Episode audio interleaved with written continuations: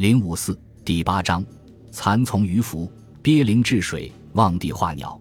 金牛、力士和美女，李冰斗蛟，二郎神。秦惠王一听说大山压死了武丁力士，而蜀王还在那里为美女伤怀，就乐得心花怒放。知道蜀国已不足畏惧，就派遣大军从金牛道进攻蜀国，很快的就把蜀国吞灭，把蜀主杀死了。这时，那望帝魂灵变化的杜鹃鸟，眼见故国灭亡，无计可施，更是满怀心事，一腔悲恨，只有在桃李花开的春二三月，对着春风和明月。一声声的叫唤着：“不如归去，不如归去！”蜀国人民一听见这声音，都知道这是他们的旧君望帝又在怀念故国了心。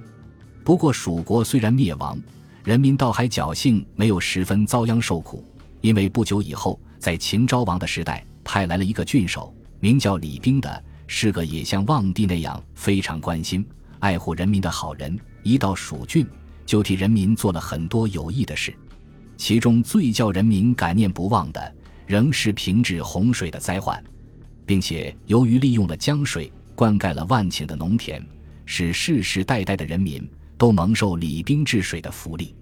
据说李冰刚到蜀郡来做郡守的时候，江水的水神也像那好色贪欢的河伯一样，每年要选取两个年轻的姑娘来做他的心腹。稍不顺意，就要兴波作浪，涌起漫天的洪涛来危害人民。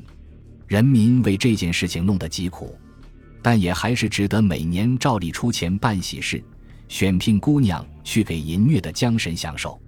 李冰一来，知道江神作怪，便向主办喜事的人说：“今年用不着叫大家出钱了，我自有女儿给江神送去。”到了嫁女那天，李冰果然把他的两个女儿装饰打扮起来。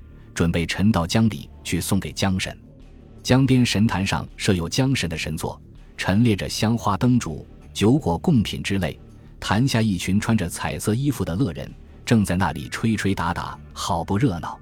李冰端着一满杯酒，一直走到神座上去，向江神敬酒道：“我很荣幸能够攀附九族将军大神，请显露尊严，让我奉敬一杯酒。”神座上既然没有动静。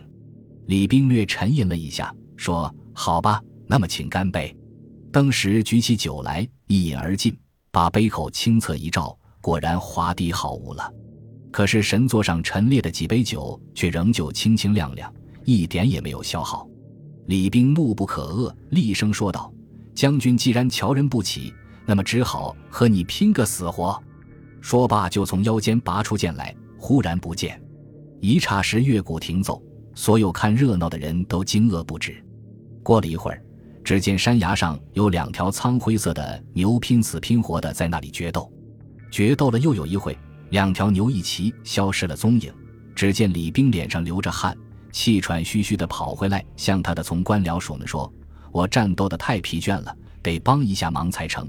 可要看清楚，那脸朝南，腰间挂着白绶带的就是我。”于是又变化作苍灰色的牛，和也变化作苍灰色的牛的江神在崖岸上拼死打。这回他身上带有标记，从官僚署就拿着刀矛之类去刺杀那没带标记的。结果江神变的那条牛，便给一个主簿刺杀死了。从此人民免去了洪水的灾害弊。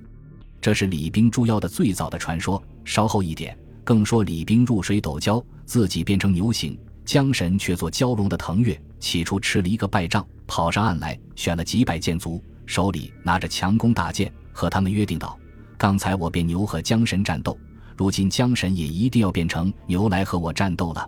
我拿大白链拴在身上做标记，你们就杀那没有标记的。”说罢，李冰便喊着叫着，奋身跃进水里。一会儿，雷声震响着，大风号呼着，天和地成了一个颜色，风雷稍定。只见有两条牛猛烈的战斗在水面，其中一条牛腰间拴着白而长的绶带，于是手拿弓箭的武士们就一起把箭向那没有绶带的牛射去。作恶的江神当时就被射死了。如今冠县西门城外还有一个斗鸡台，也叫斗鸡台，正确的名目应该是斗西台。据说就是古时候李冰叫战士和人民在那里拿了弓箭帮助诛杀孽龙的地方。一江水的水神，在后世的传说里就一变而为孽龙了。这条孽龙在有的传说中说，还是被生擒活捉住了的。捉住了他，怕他还要兴妖作怪，便把他用大铁链拴着，镇在李冰治水凿成的离堆下面。下面有一个极深的潭，一年四季水都不干涸。镇住孽龙以后，就叫这潭做伏龙潭。做这类诛妖除怪的工作，还有一个妇孺皆知的二郎神，号称灌口二郎，据说就是李冰的第二个儿子。这位公子喜欢驰骋田猎，非常勇敢。李冰把自己的两个女儿装饰起来，奉献给江神的时候，其中有一个就是这位公子假扮的。后来又和他的七个好朋友一起跳进水里去斩杀蛟龙。这七个好朋友被称为眉山七圣，可惜姓名早已经失传了，或者就是居住在山林里的一群勇壮的猎人吧。依以上所述，就是关于二郎神神话的片段。较之李冰的神话，当然是后期的。不过至少到了宋代，他们的父子关系就确定了。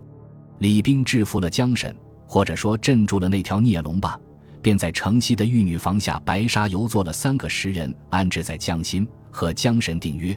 水窟不能枯过石人的足背掌，不能淹没石人的肩头。李冰又领导人民用竹片编成竹篓，内装石块，横江做了一道长有百丈的大堰，叫做尖堰，又叫金堤。堰的左右有缺口，使江水分流入皮江和简江。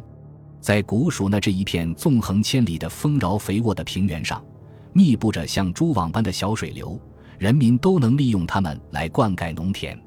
从此解除了水灾和旱灾的威胁，不知道饥馑的痛苦，号称陆海，又叫做天府。